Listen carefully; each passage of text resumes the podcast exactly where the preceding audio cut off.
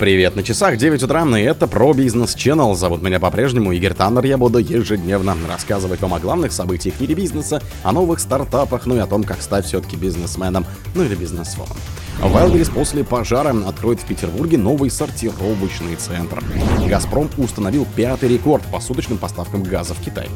Wall Street Journal сообщила об употреблении маском наркотиков с руководством SpaceX. Миллиардер из Вологды купил еще один особняк в Лондоне.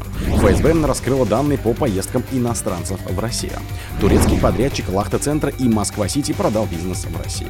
Спонсор подкаста Глаз Бога. Глаз Бога это самый подробный и удобный бот пробива людей, их соцсетей и автомобилей в Телеграме. Wildberries после пожара откроет в Петербурге новый сортировочный центр. Онлайн-ритейлер Wildberries откроет в Санкт-Петербурге новый сортировочный центр площадью 27,9 тысяч квадратных метров. Об этом сообщила компания в телеграм-канале. Новый склад откроет по адресу Московское шоссе 143. Он начнет работу 5 февраля. В компании отметили, что открытие нового логистического центра позволит быстрее доставлять товары клиентам из Ленинградской области и соседних регионов.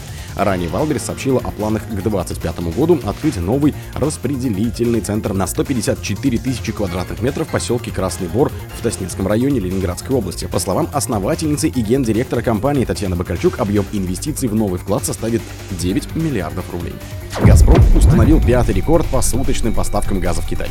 «Газпром» 3 февраля установил пятый исторический рекорд по суточным поставкам трубопроводного газа в Китай.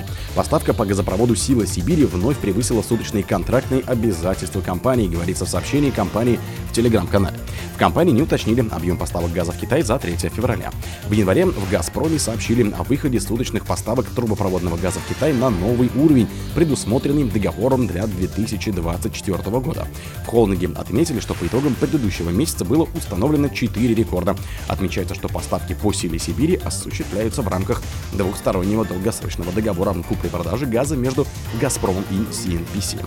Согласно данным холдинга, экспорт газа в Китай по силе Сибири за 2023 год составил 22,7 миллиарда кубических метров. Этот показатель в полтора раза превысил результат 22 и на 700 миллионов кубов контрактный обязательства компании. Wall Street Journal сообщила об употреблении маском наркоты с руководством SpaceX. Миллиардер Илон Маск создал культуру употребления наркотиков, из-за чего друзья и коллеги были вынуждены присоединиться из-за страха разочаровать его, потерять место в близком кругу, потерять капитал и социальный статус, сообщила в Wall Street Journal со ссылкой на источники. В последние годы 52-летнего Маска замечали на вечеринках, употребляющим кетамин и экстази, рассказали очевидцы или проинформированные о происходившем там. По данным издания, наркотики с ними употребляли нынешние и бывшие директора и члены правления Tesla и SpaceX, некоторые из которых вложили десятки миллионов долларов в компании Маска или имеют крупные опционы на акции.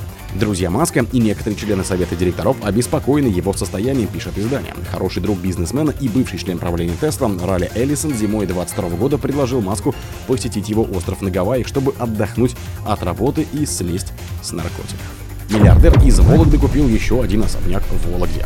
Сооснователь игрового гиганта PlayRix, миллиардер в состоянии 6,8 миллиарда долларов по версии Forbes и выходец из Вологды Игорь Букман прошлым летом приобрел еще один особняк в Лондоне стоимостью около 30,6 миллиона долларов, сообщает Bloomberg со ссылкой на источники и правительственные документы.